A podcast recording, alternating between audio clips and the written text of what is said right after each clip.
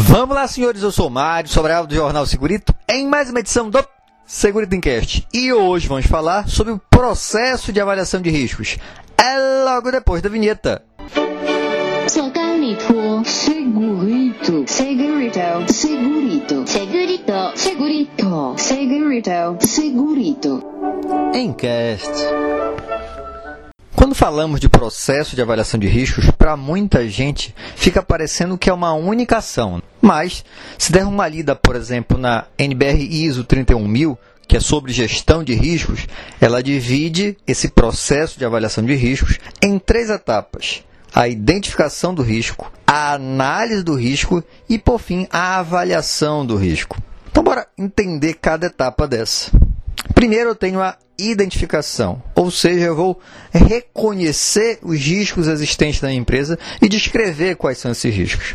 Para isso, a gente vai utilizar principalmente a legislação. Que hoje, como é que a gente faz em relação, por exemplo, um PPRA? A gente vai lá na NR15, não é isso? A gente vai lá na NR15 e identifica o que tem dos agentes constantes do anexo da NR15, o que tem na empresa. Com o novo PGR, vai ser algo similar, só que a gente passará a utilizar os anexos da própria NR9. Hoje ainda não temos todos os anexos, então hoje como é que vai ficar? A gente vai usar os anexos que tem da NR9, atualmente só temos três, e iremos complementar com a NR15. Mais adiante, deixaremos utilizar a NR15, a NR15 ficará exclusiva para laudo de salubridade e utilizaremos os anexos da NR9 para avaliação, para identificação né, dos riscos ambientais. Só que além da NR9, nós temos também a ACGH para complementar essa informação. Só que eu só estou falando de riscos ambientais, né? físicos, químicos, biológicos. E a gente tem mais ergonomia e a gente também tem os riscos mecânicos. Ergonomia, eu vou utilizar a NR17, isso em relação à legislação, e vou também utilizar para riscos mecânicos as demais NR. Então, a NR33 para espaço confinado, a NR10 para segurança com eletricidade, a NR12 para segurança com máquinas e assim vai. Só que além da legislação, a gente tem que identificar os outros riscos existentes. Então, além daquilo que está em cada NR, eu vou verificar.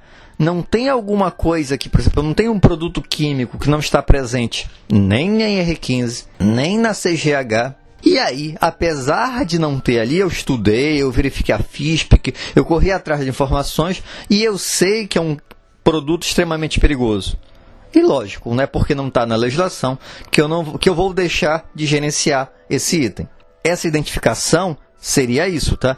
Identificar os riscos independente da legislação, isso na minha opinião para fazer uma boa gestão. Identifiquei, agora eu vou para análise. Na análise eu vou fazer o quê? Primeiro tem que saber quais são as fontes desse risco. Então de onde eles vieram?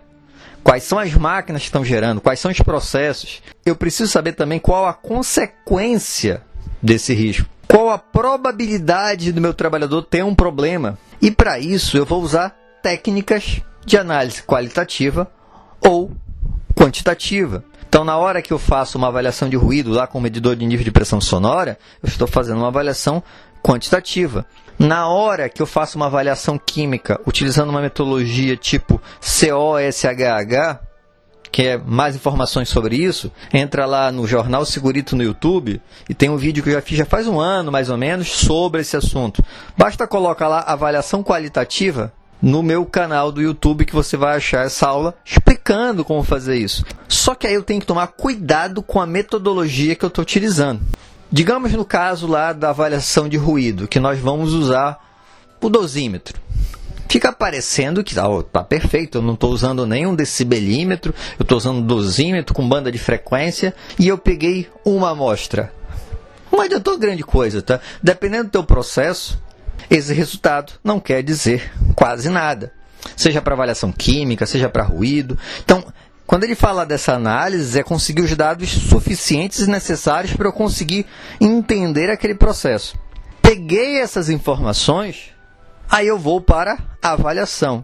E essa avaliação seria o quê? É justamente pegar esses dados da análise e comparar com os critérios que a gente estabeleceu como sendo coerente para uh, trabalhar na nossa empresa. Então, por exemplo, no caso de ruído, digamos que nós avaliamos e deu 90 dBA para 8 horas. O critério legal é que isso está inadequado. Mas se fosse um risco mecânico lá, uma possibilidade de corte, alguma coisa assim, a gente estabeleceria alguma metodologia de análise de severidade versus probabilidade e vai estabelecer uma pontuação e a partir desta pontuação a gente vai dizer, olha, acima de tantos pontos é obrigatório ter controle, entre tanto e tanto no segundo momento e abaixo de tanto não precisa ter controle. E aí eu estaria fazendo a avaliação do risco, ou seja, não fazer nada, considerar outras opções de tratamento de risco ou talvez seja necessário mais informações da análise para eu tomar uma decisão. Então percebe que esse processo de avaliação de risco ele é bem amplo e precisa trabalhar essas três etapas para a gente ter uma boa gestão na nossa empresa. Espero que tenham gostado. Se gostado, já sabe, né? Curte, compartilha e tem alguma dúvida ou sugestão de pauta? É só mandar um e-mail para sobralj@hotmail.com. Um abraço e até o próximo programa.